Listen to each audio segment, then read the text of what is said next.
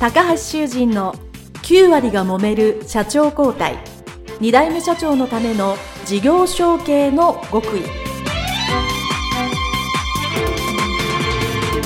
この番組は2代目社長専門経営コンサルタント高橋修人が経営に悩んでいる2代目社長や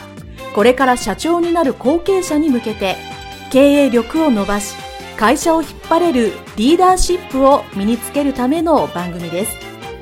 これまで数百社をコンサルティングした実績から2代目社長ならではの悩みを知りその解決のための独自理論によって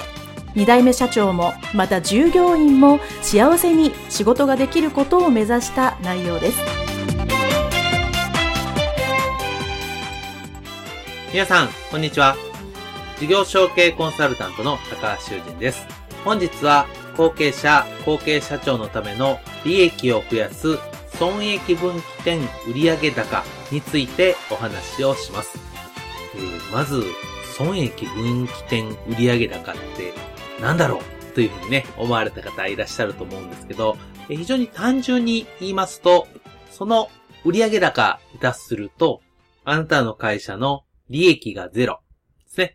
赤字でもなく、黒字でもなく、ちょうど利益がゼロので。で、そこから売上が増えると黒字になりますよ、という売上高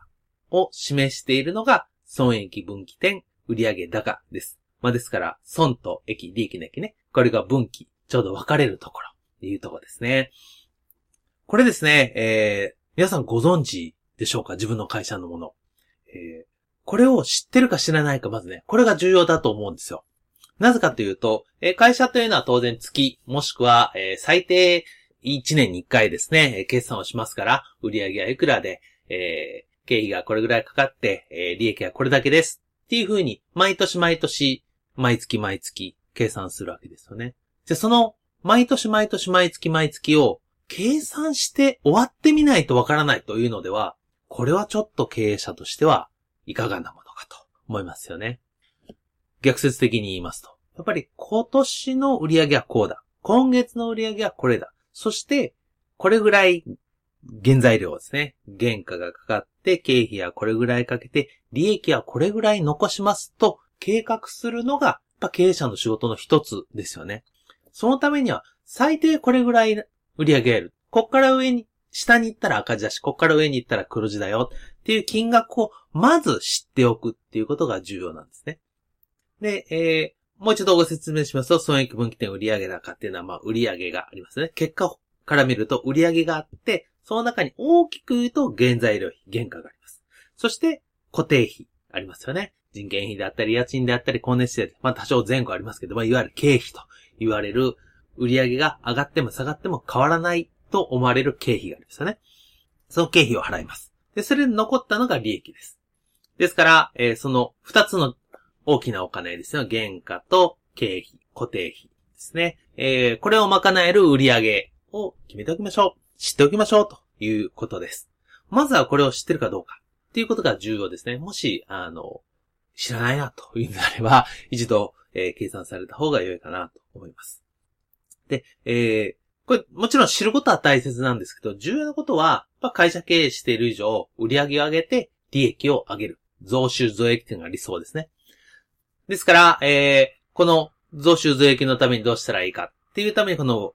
ここまでの売り上げがいるっていうのはですね、えー、絶対知っておかなければなりません。そしてこの、損益分岐点売上高っていうのは、高い方がいいか、低い方がいいかというと、当然低い方がいいですよね。仮に1億円が損益分岐点の会社があったとすると、それがもし9000万とか、もしくは8000万に、その損益分岐点、ここから黒字ですよっていうのが下がれば、同じ1億円の売上でも利益が1000万、2000万と変わってきます。で、これは後継者、後継社長の経営方針としては、とてもいいわけですよね。売上を伸ばすことも確かに大切かもしれません。しかし、無理に拡大するっていうのが難しい業種もあります。その場合は、やっぱりきっちり利益を生み出すためにはどうしたらいいか。この損益分岐点を、売上高を下げて、利益を出す。そういう体質にするにはどうしたらいいかっていうのをですね、取り組むことが大切ですし、事実私がインタビューしてきた、えー、もう50人ぐらいの経営者、後継社長の方はですね、ほとんどの方がまずこれに取り組んでいらっしゃいます。損益分岐点を下げて利益を出る体質にするっていうことですよね。えー、こういうのやられてますので、ぜひね、えー、皆さんもやっていただきたいと思います。えー、そして、え簡単にですね、この損益分岐点売上高を下げるにはどうしたらいいかっていうのをですね、え大きく3つ、え視点をお話ししたいと思います。え1つは、売上高のうちの、え占める経費のうちの固定費ですね。人件費とか、え家賃とか。まあそういう経費ですね。この経費を下げるですね。これも単純に下げたら下げただけ利益になりますから、えー、それをやってみる。考えてみる。っていうことが、まずは大切だと思います。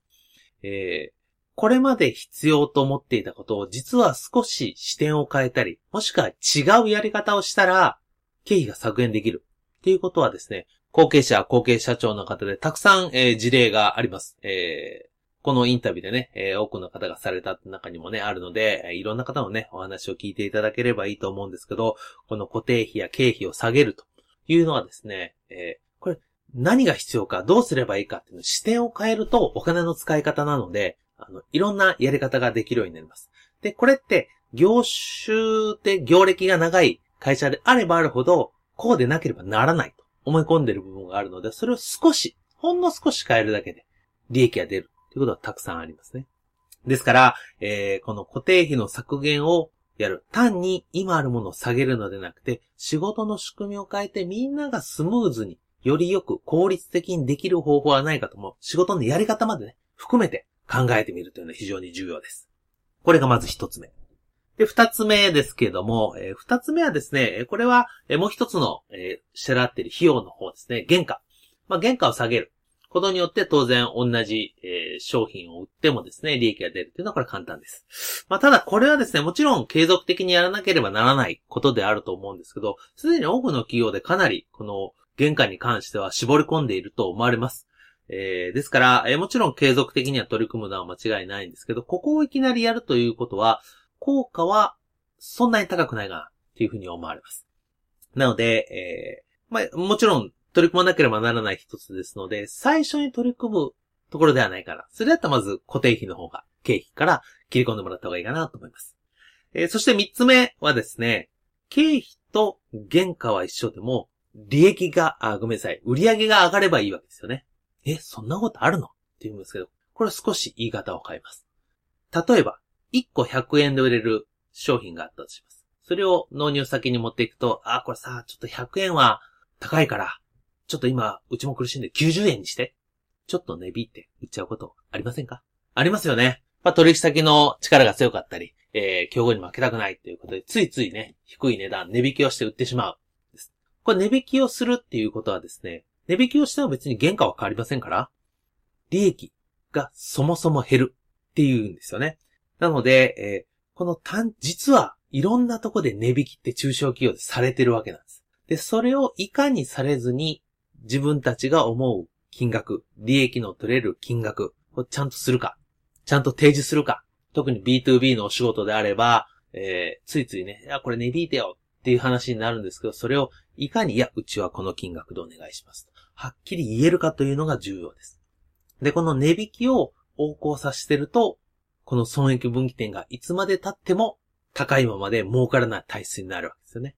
そ、それをやめて、一つ一つの利益をしっかりとる経営する。これは、後継者、後継者長の経営ではすごく重要です。今までの値引いたら売れるっていう発想ではないわけですよね。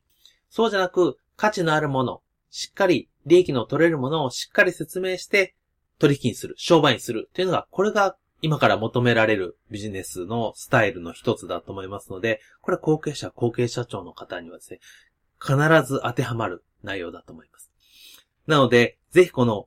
値引きをしないっていうのはまず一つの切り口だと思うんですけど、単価をどうやってあげるか。もちろんそのために製造業であれば、技術だったり設備だったりしなきゃいけないし、えー、卸売業であれば、営業の仕方だったり、相手のニーズを、えー、知ることであったり、いろんな、えー、そこの工夫はあると思うんですけど、